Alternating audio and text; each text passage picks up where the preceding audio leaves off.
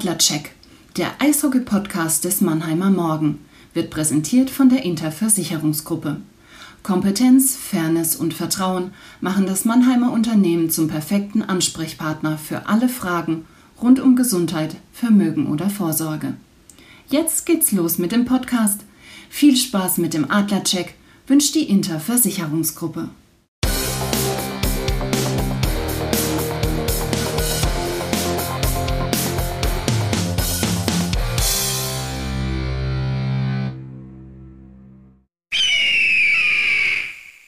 Servus, liebe Adlerfans, liebe Freunde von Eishockeyspielern, die dem Gegner unter die Haut gehen. Herzlich willkommen zum Adlercheck, dem Eishockey-Podcast des Mannheimer Morgen.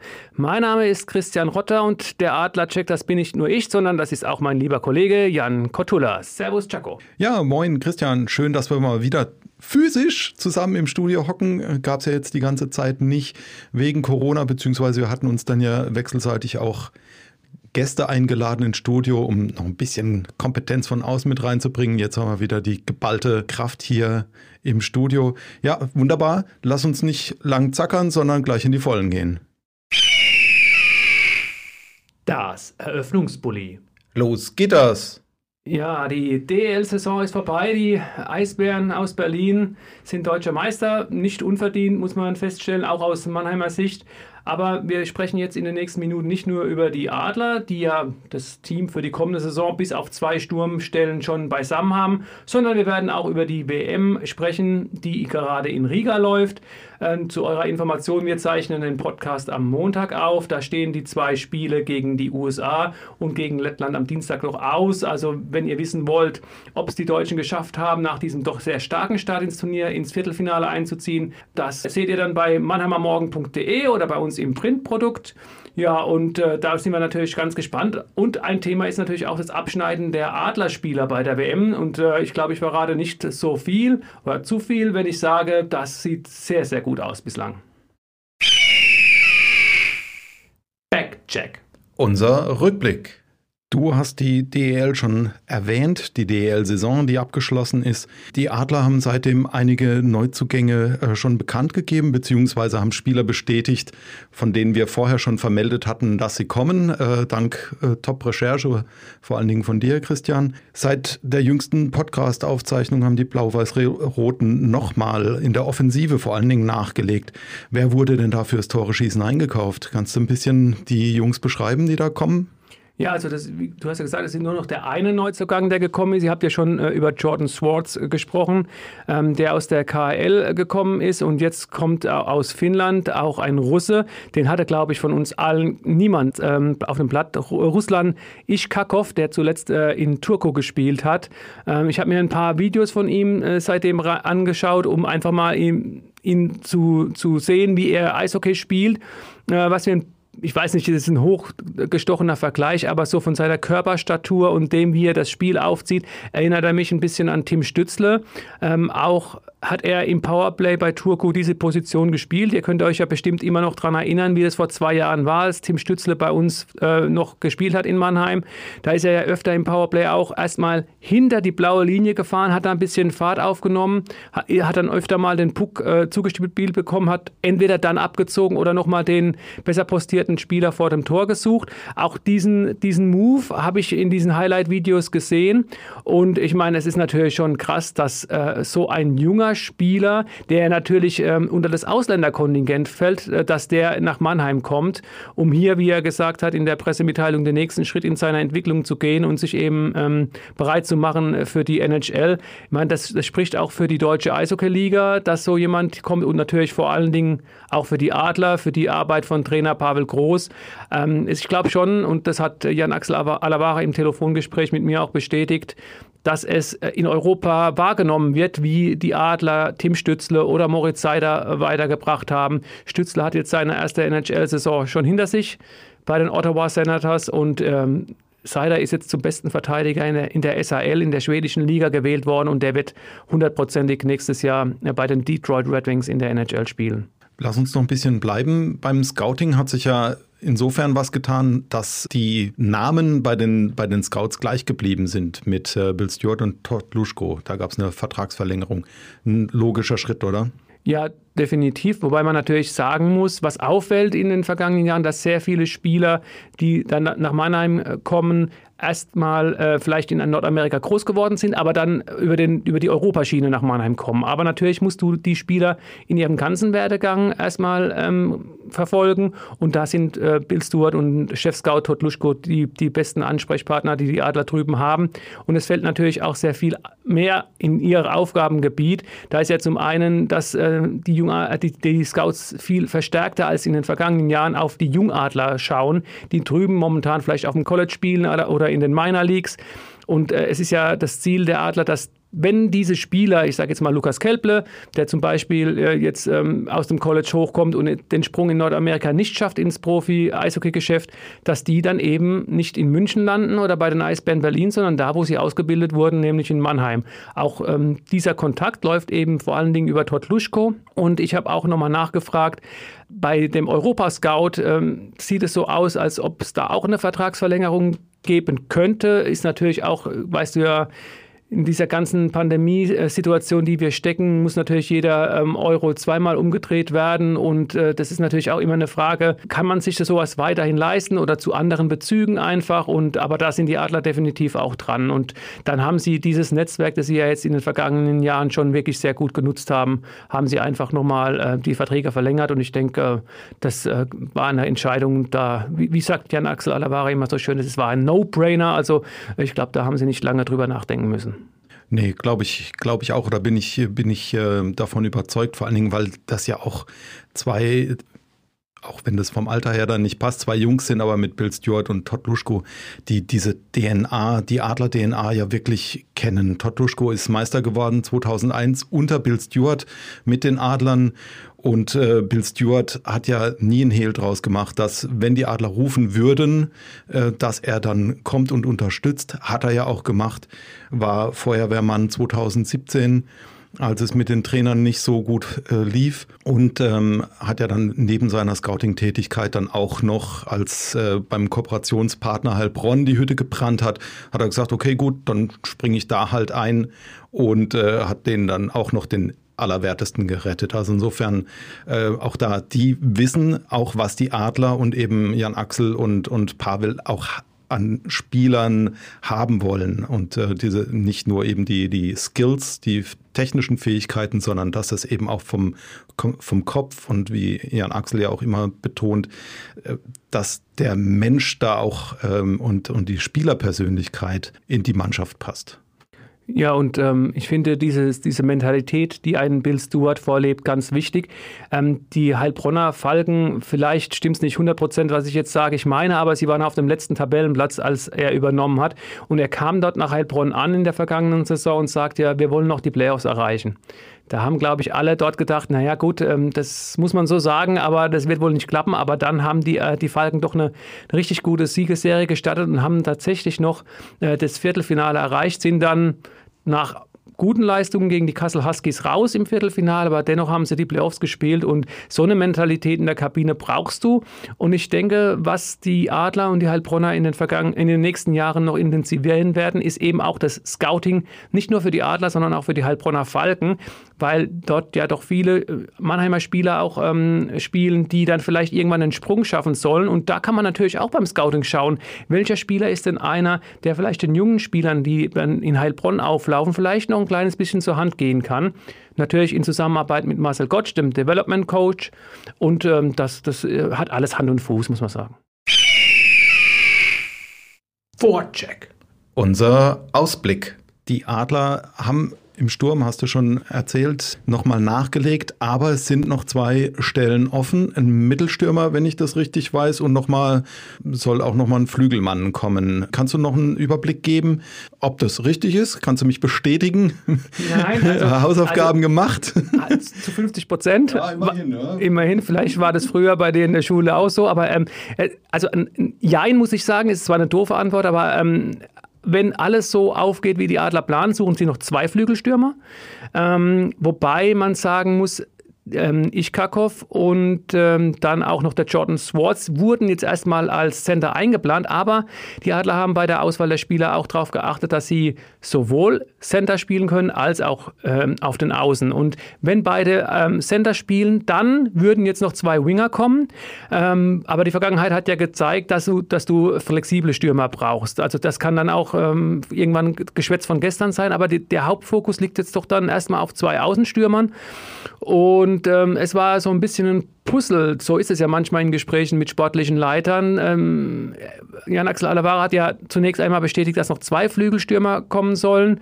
Und äh, weil Kollegen äh, recherchiert hatten oder ähm, zumindest die Meldung verbreitet haben, dass vielleicht noch ein, ein Spieler mit einem deutschen Pass äh, kommt, der das Line-up so ein bisschen auffüllt, habe ich da nochmal nachgefragt. Und ähm, dann hat er schon gesagt, dass natürlich momentan der ein oder andere Spieler ähm, angeboten wird. Da ist zum Beispiel der Name Jaroslav Hafenrichter gefallen, der wohl momentan noch ohne äh, Job dasteht, aber der wird nicht in Mannheim landen. Also wie gesagt, es ist ja so, die Manager bieten die Leute an und äh, die Adler haben dann abgelehnt. Und dann habe ich nochmal nachgefragt, sind die beiden die jetzt noch kommen sollen, sind es beides Importspieler, also haben die eine, belegen die eine Ausländerlizenz. Und wenn ich ähm, die Aussagen von Jan-Axel Alavar richtig interpretiere, weil er darauf sich noch nicht so geäußert hat, ist es so, dass sie zwei Flügelstürmer suchen und wenn Plan A aufgeht, ist einer von beiden ein Ausländer und einer von beiden einer mit einem deutschen Pass. Und äh, wenn das so nicht funktionieren sollte, dass der mit deutschem Pass kommt, dann sind es dann auch mal gern zwei Ausländer. Mhm. Okay. Und äh, im, im Nachwuchsbereich, wenn, da, äh, wenn wir da noch drauf gucken wollen, was die Förderlizenzspieler angeht, das war ja bislang dann auch so, äh, ein Teil hat hauptsächlich in Heilbronn gespielt, ähm, wurde dann, soweit es Corona-konform dann auch war, dann hochgezogen, auch zu den Adlern. Aber so, also der, der leichte Wechsel wie vor Corona war ja aufgrund der Hygienemaßnahmen nicht, äh, nicht möglich. Aber wie schaut es da aus auf dem Sektor? Zunächst mal ist wichtig äh, zu wissen, dass ja ab der nächsten Saison drei U23-Spieler aufs Line-Up müssen, wenn man dieses Line-Up eben zu 100 Prozent auffüllen will. Man kann natürlich auch sagen, ich spiele ganz ohne äh, U23-Spieler, dann hat man eben drei Stellen ähm, quasi verschenkt. Und bei den Adlern, ich glaube, im Sturm muss man nicht lange drüber reden, wenn alle verletzungsfrei bleiben, dann sind Florian Elias und vor allen Dingen Tim Wohlgemuth äh, gesetzt. Der war ja fast schon bei der WM dabei, hat ähm, das Trainingslager mitgemacht und wurde dann im letzten Cut von Toni Söderholm eben für die WM in Riga gestrichen. Also das ist ähm, auch nochmal, da muss man äh, den Manager Jan Axel Alavara loben, ein super Transfer, dass der junge Mann von Ingolstadt kommt. Der dürfte gesetzt sein, wie gesagt, genauso wie Florian Elias. Der hat sehr gute Chancen beim Draft in der NHL gezogen zu werden, aber wohl erst ab Runde drei ungefähr, ist eine, ist eine realistische Einschätzung. Und dann bin ich ganz äh, guter Dinge, dass wir Florian Elias zumindest mal in der nächsten Saison noch in Mannheim sehen werden. Und dann hast du noch eine dritte äh, Stelle frei, die hatte in der Verteidigung in der vergangenen Saison äh, Moritz Wirth. Der hat da bestimmt auch momentan die besten Karten, aber auch da ist es so, dass die Adler den Konkurrenzkampf schüren wollen. Da fiel der Name äh, Preto, der ja auch eine ganz gute Saison gespielt hat in Heilbronn.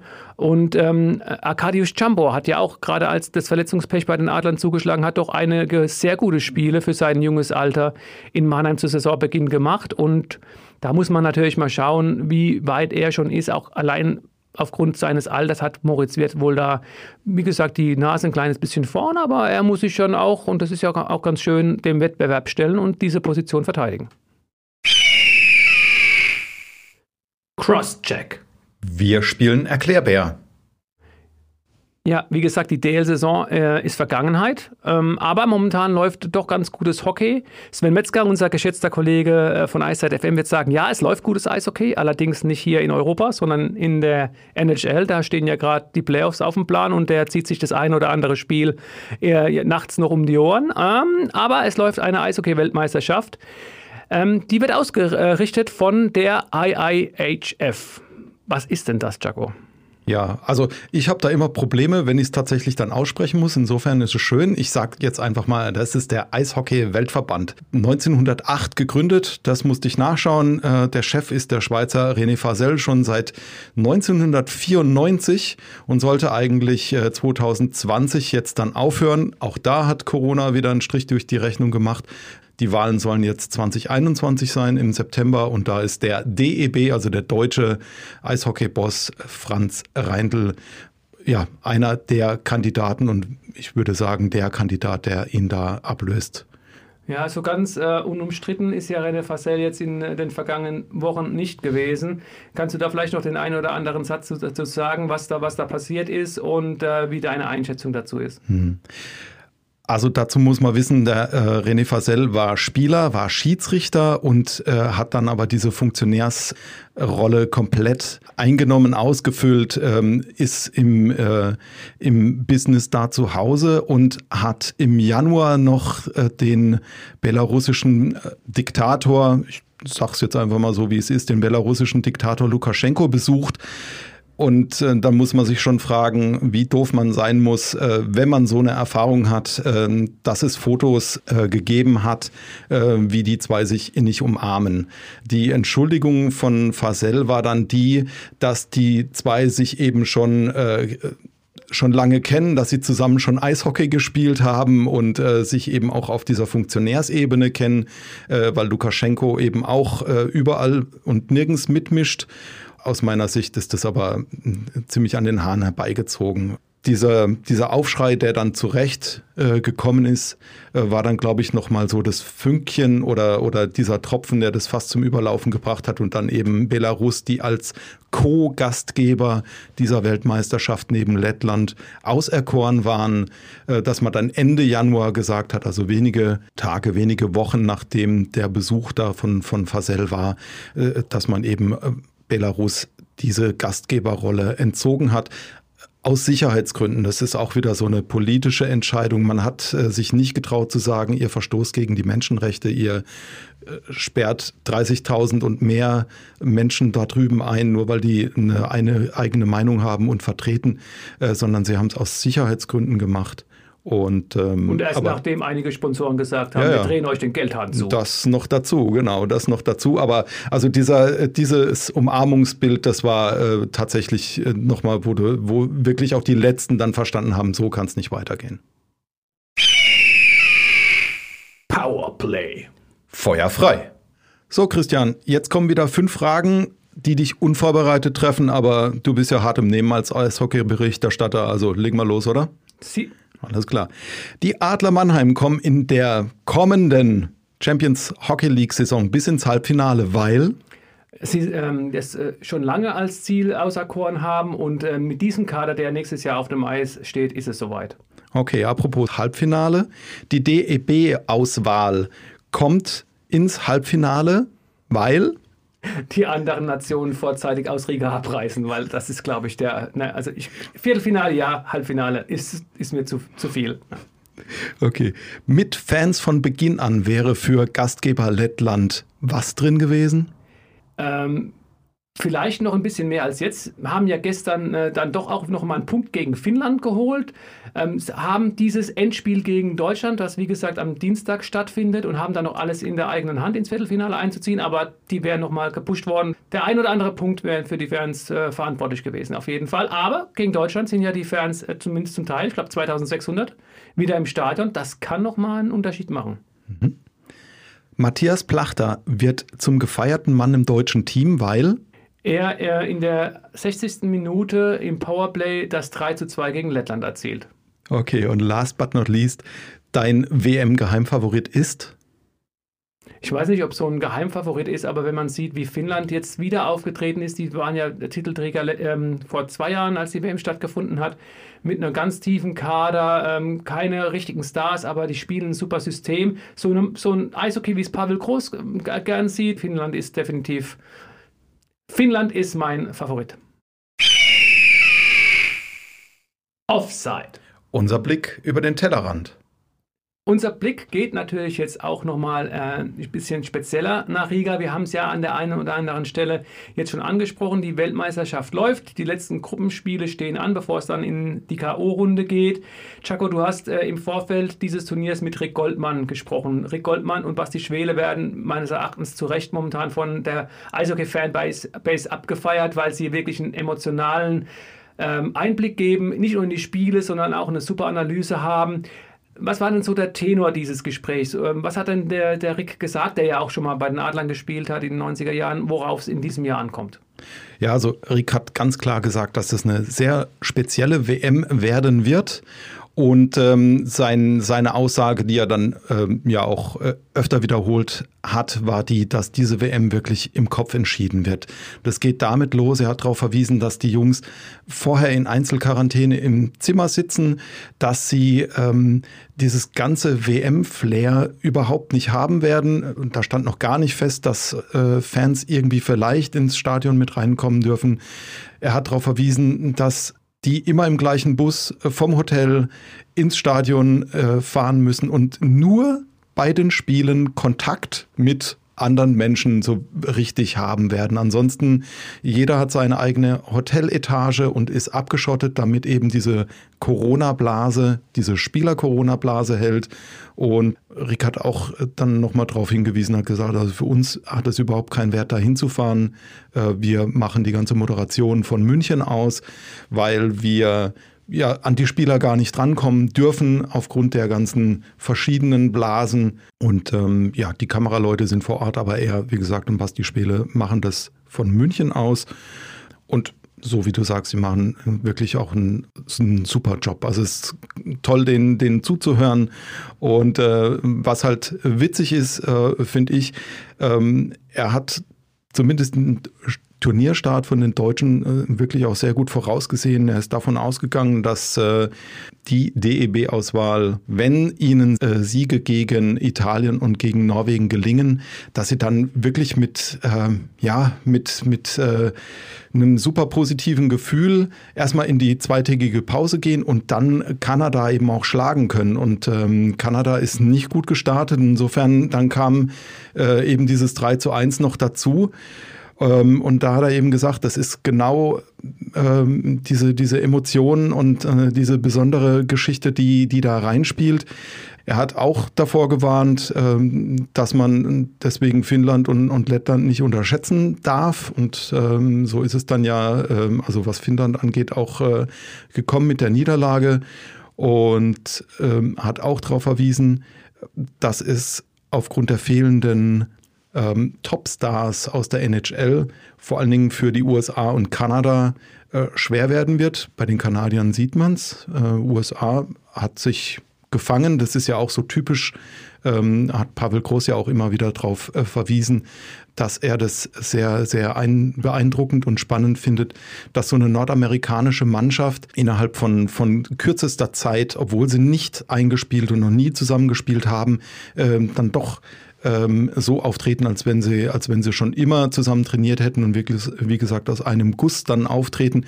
Bei den USA ähm, hat es gut funktioniert, aber Rick hat dann auch nochmal richtig getippt, dass es einige andere Nationen eben auch geben wird, die Schwierigkeiten haben werden. Sein WM-Geheimfavorit, er hat es auch nicht Geheimfavorit genannt, aber ähm, also die, das Team, dem er wirklich äh, sehr, sehr viel zutraut, sind die Russen. Auch die sind nicht ganz ungeschoren äh, davon gekommen, ähm, aber sie haben ja dann doch ihrer, ihrer äh, Favoritenrolle sind sie gerecht geworden. Aber lass uns von den, von den Russen und von den, von den ausländischen Teams äh, wegkommen. Lass uns noch ein bisschen auf das deutsche Team gucken. Da hast du den Fokus drauf gelenkt. Ähm, wie bewertest du die Auftritte bislang?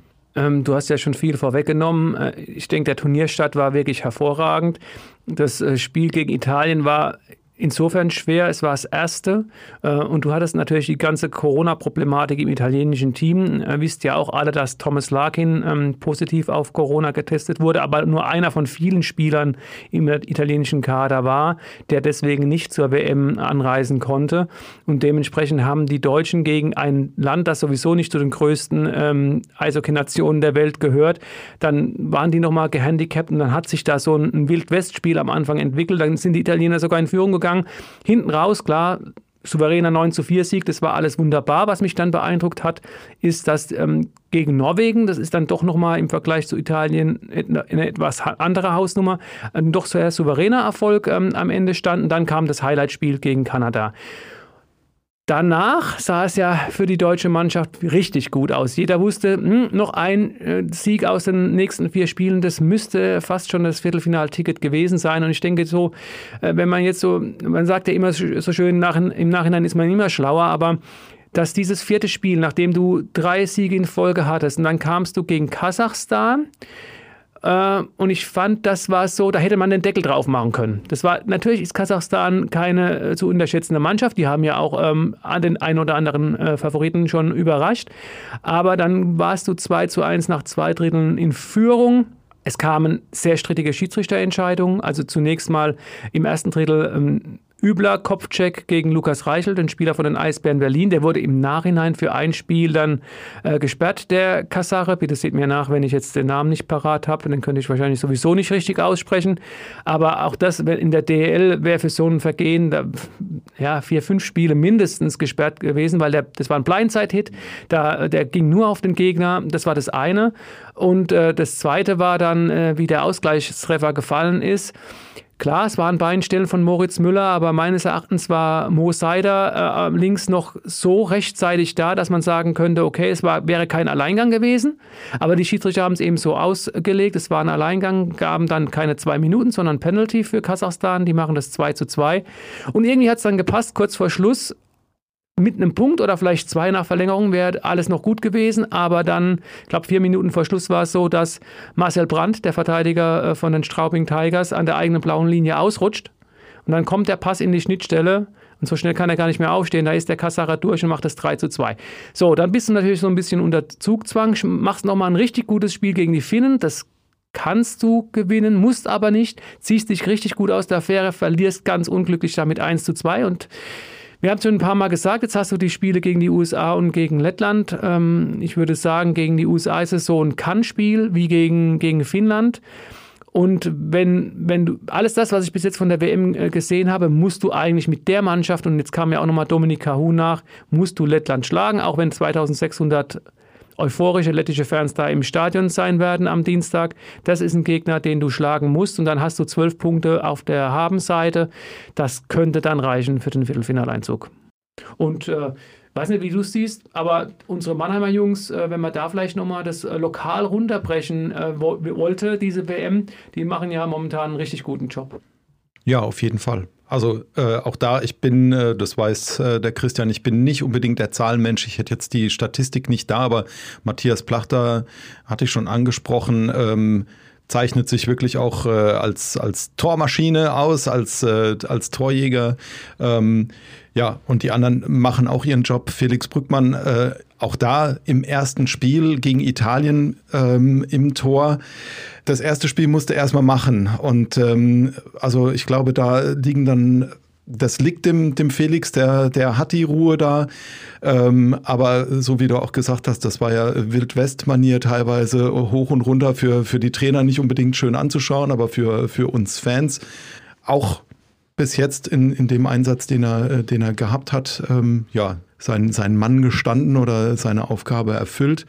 Lass uns noch auf die anderen gucken. Ja, also ich glaube, der Bundestrainer Toni Söderholm ist schon in die äh, WM gegangen mit äh, Felix Brückmann als Nummer zwei, auch wenn Felix das erste Spiel äh, bekommen hat, weil er davon ausgehen konnte, gegen Italien wird man gewinnen, aber die Nummer eins und ich, da muss man schon auch die Mannheimer Brille absetzen, äh, hat auch die Saison gezeigt, ist Matthias Niederberger von den Eisbären Berlin. Der hat eine hervorragende Hauptrunde in der DL gespielt, der hat hervorragende Playoffs gespielt und ähm, wie sagt Rick so schön, die, der Krake ähm, aus Riga hatte tatsächlich auch eine super Performance dann beim 3-1 gegen Kanada und hat sich diesen Status jetzt auch nochmal verdient.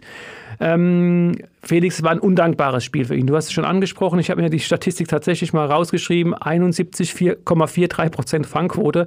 Also es war, kam halt einfach nicht viele Schüsse auf seinen Kasten. Ich würde jetzt nicht sagen, dass er an einem schuld war, aber er hat halt vier Gegentore geschluckt. Und ähm, wie gesagt, im Nachhinein kam dann Matthias Niederberger in den Kasten und hat dann äh, seine, seinen Status untermauert. Und wenn man dann äh, so ein bisschen die Mannschaftsteile nochmal durchgeht, äh, wir haben in der Verteidigung ich sag mal, zwei halbe Mannheimer. Der eine kommt erst noch, der andere ist in Mannheim groß geworden. Ich fange mal bei Mo Seider an. Ja, da äh, überschlagen sich ja alle Experten. Er hat in, in Schweden hervorragende Runde gespielt, ähm, hat das Finale erreicht mit Röckler. BK mit seinem Club ist dann leider, hat dann leider eben den Titel nicht geholt, kam dann aber ähm, zur Nationalmannschaft und funktioniert dort, als wäre er 30 Jahre, hätte schon 563 NHL-Spieler auf dem Buckel. Hatte Rick auch gesagt. Also ähm, das könnte tatsächlich die WM dann auch von, von Moritz werden und äh, alles andere als das Flugticket dann rüber, um in der NHL anzutreten. Alles andere würde ihn mehr als verwundern. Ja. Ja, und ähm, er steht jetzt nach, nach fünf Spielen bei 0 plus 3, also kein Tor, aber drei Vorlagen und plus minus plus 1, also mit seinen 20 Jahren absolut super. Aber der andere halbe Mannheimer ist deswegen äh, vielleicht nur ein halber, vielleicht ist er auch ein Dreiviertel, weil er ähm, jetzt erst noch kommt zur mhm. neuen Saison. Das ist Corbinian Holzer und da haben ja auch viele schon, oder viele, einige gesagt, naja, was wollen die Adler mit Holzer? Ist jetzt doch schon etwas über 30 und er steht bei zwei Toren, zwei Vorlagen und jetzt bei einer Plus-Minus-Bilanz von plus 7. Also es bedeutet, wenn man dann äh, jetzt einfach mal vereinfacht gesagt die Überzahlsituation rausrechnet, er war bei sieben geschossenen Toren mehr auf dem Eis als bei kassierten Toren. Und das, das zeigt schon einiges. Ich finde, ich habe jetzt natürlich auch, weil er nach Mannheim wechselt, ein Auge auf ihn geworfen robust, körperbetont, nimmt vielleicht die eine oder andere Strafe, die man nicht unbedingt nehmen müsste, aber ich finde, so einen Spieler, den brauchst du. Und auch wenn man diesen kleinen, flinken Russen wie Ichakov hat, ist es vielleicht ganz gut, wenn man auch jemanden hat, der vielleicht mal seine Hand schützend über ihn hält und dass der Gegner dann mal weiß, wenn du den anfasst, dann bekommst du es mhm. mit mir zu tun. Also Corbinian Holzer, definitiv eine, eine gute WM. Topscorer im deutschen Team ist tatsächlich momentan Matthias Plachter mit 3 plus 3. Mhm. Und auch die anderen äh, Adler haben überzeugt. Eisenschmidt 1 plus 3, genau wie Leubel 1 plus 3, Kremmer 0 plus 3. Ähm, wobei man sagen muss, die Plachter, Leubel ähm, und ähm, äh, Eisenschmidt-Reihe ist eher so die Torschießreihe. Also die, die hat natürlich andere Hausau äh, Hausaufgaben als jetzt zum Beispiel dieser Landshuter Sturm. Ist ja auch ein ganz spannender Sturm. Das sind ja so diese Blöcke, der Mannheimer Sturm. Dann hast du den Berliner Sturm mit Marcel Nöbels, ähm, Lukas Reichel und Leo Pföderl. Und du hast diesen Landshuter Sturm mit Tom Kühnackel, ähm, mit unserem Mannheimer Nico Kremmer und ähm, Tobi Rieder aus der NHL. Und das, den Sturm, den haben die Deutschen so ein bisschen als Shutdown-Reihe genannt. Also der spielt halt dann, wenn der Gegner mit seiner stärksten Reihe kommt. Und da ist natürlich die Bilanz von Nico Kremmer mit 0 plus 3 auch noch hervorzuheben. Was man natürlich sieht, und das ist jetzt überhaupt kein Vorwurf, nur ein Fakt. Äh, in dieser Reihe ist Nico Kremer der Center, also er nimmt die Bullies und äh, ich glaube, die Bullies, die er bis jetzt gewonnen hat bei der WM, lassen sich an einer Hand abzählen. Also wie gesagt, bei den Adlern ist er halt als Außenstürmer eingesetzt und ähm, ja, also Bullies sind nicht, einfach nicht so seine Stärke. Aber unterm Strich, die Mannheimer spielen eine super Runde. Und gerade diese mentale Herausforderung, die du schon genannt hast, ich glaube, am Wochenende war es für die Mannschaft mal, weil sie zwei freie Tage am Stück hatten, für zwei Stunden möglich, mit einer Busfahrt das Hotel zu verlassen und in einen Park zu fahren, um sich da mal zwei Stunden aufzuhalten. Mhm. Ansonsten ist es tatsächlich nur Training, Spielen, Hotel. Overtime. Da war noch was. So viele haben wir jetzt mal über Riga gesprochen. Jetzt schauen wir wieder nach Deutschland und die DEL. Ähm, Im September soll die nächste Saison starten, 21, 22. Hoffentlich dann mit Fans. Wie viele? Wir wissen es nicht. Ähm, aber es ist ja immer noch unklar, wie viele Mannschaften, wann geht es tatsächlich los, wie sieht es in den Playoffs aus. Kannst du da so ein bisschen Licht ins Dunkel bringen, Chaco? Ich versuche es also und hoffe drauf, das ist tatsächlich jetzt noch nicht bestätigt, aber ich hoffe auf diese berühmten 3G. Also vorher war es ja irgendwie ein Funkübertragungsstandard, aber jetzt ist es halt ähm, geimpft, getestet oder genesen. Also ich hoffe, dass aufgrund dieser ähm, Basis dann äh, mehr Fans ins Stadion dürfen. Die Hygienekonzepte, die gibt's ja lang genug. Aber lass uns gucken, also Auswirkungen wird es trotzdem, wird Corona haben, wird sich in der nächsten Runde widerspiegeln. Es äh, gibt keinen Absteiger, aber erstmals seit 2006 wieder einen sportlichen Aufsteiger. Und ähm, insofern könnte es sein, dass die Saison am 9.9. soll sie Stand jetzt losgehen, mit 15 Clubs startet. Denn die Bietigheim Steelers haben sich durchgesetzt in den Playoffs, trotz Rückstands gegen Kassel, haben das, die ganze Serie noch gedreht, auch mit, mit äh, packenden äh, Toren in den letzten äh, Minuten oder Sekunden. Und ähm, Kapitän Niki Gottsch, ne? unser mhm. ehemaliger Mannheimer, langjähriger Mannheimer, als Kapitän und der verlässt jetzt die Steelers. Schade, dass wir ihn wahrscheinlich schon in der DL nicht mehr sehen, mhm. aber für ihn haben wir uns auch gefreut. Ja. Ähm, auf jeden Fall, die Steelers haben die Lizenz äh, beantragt, äh, so wie alle 14 Clubs äh, natürlich auch. Das wird jetzt geprüft. Und ähm, wenn tatsächlich alle 15 dann äh, das grüne Licht bekommen, dann wird es ab dem 27. März, auch das sind jetzt die, die äh, Daten, die halt genannt wurden, ab 27. März soll es dann mit den Playoffs losgehen im Modus Best of Five. Wir hatten ja jetzt in der abgelaufenen Corona-Saison nur Best of Three. Pavel Gross äh, hat äh, sehr deutlich gemacht, dass er kein Freund davon ist. Ähm, wenn es bei den 15 äh, Clubs, wie gesagt, bleibt, dann ist es äh, der Modus Best of Five immerhin. Sollte jemand die Lizenz nicht bekommen, dann würde eben mit 14 Clubs gestartet. Dann würde man bereits am 13. März in die Playoffs gehen und dann mit dem Modus wieder Best of Seven, also äh, vier Spiele muss man gewinnen, um dann in die nächste Runde beziehungsweise dann eben Meister zu werden. Das ist der Stand jetzt. Ja, und dann wissen wir alle, in so einer Best-of-Seven-Serie hat die Mannschaft die, größeren Chance, die tatsächlich ähm, die bessere ist, weil in so einer Best-of-Three-Serie, das soll jetzt wirklich keine Ausrede oder Entschuldigung sein, da äh, ist ja auch doch in, den einigen, in einigen Situationen Glück und ähm, ein große Tor, großes Tor geöffnet. Ja, wir haben über die WM gesprochen, über die deutsche Eishockey-Liga. Ähm, Chuck und ich, wir würden uns natürlich freuen, wenn ihr uns einen Like dalassen würdet bei Spotify, Apple Podcast, dieser, wie sie alle heißen. Klasse wäre es natürlich, wenn ihr uns unter anderem unter mannheimer-morgen.de slash podcast abonnieren würdet. Und wir freuen uns auch über Feedback. Das könnt ihr per Mail an uns schicken an podcast.mamo.de. Ja, ähm, das Eis in Mannheim in der SAP Arena, das wird so, vielleicht ist es schon abgetaut, wir sind ja nicht vor Ort, aber definitiv findet momentan kein Eishockey statt.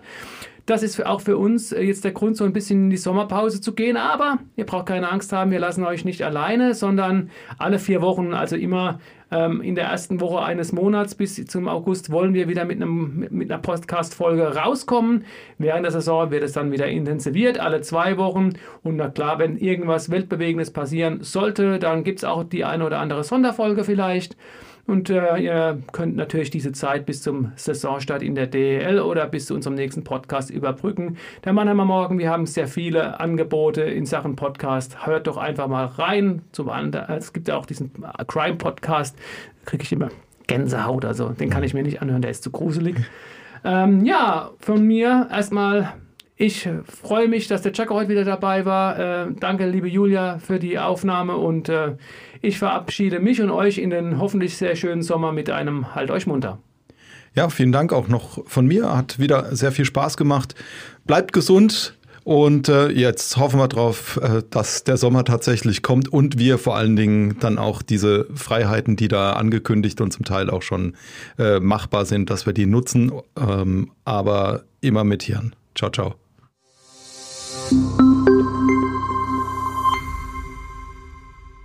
Ein Podcast des Mannheimer Morgen.